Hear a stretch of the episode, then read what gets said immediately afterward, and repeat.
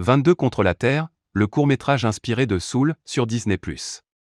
Alors que Soul vient d'être reconnu par les Oscars il y a quelques jours, Disney dévoile un court-métrage plein de poésie qui s'intitule 22 contre la Terre. Le petit film revient sur le parcours de 22 qui refusent de se rendre sur Terre et tentent d'organiser une rébellion avec cinq autres âmes.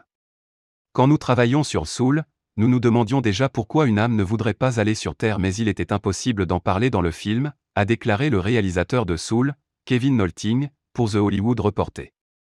22 VS. Heurt est l'occasion parfaite pour répondre à cette question et expliquer le caractère du personnage. Je suis moi-même une personne cynique, et cela me semblait être une occasion parfaite pour en parler.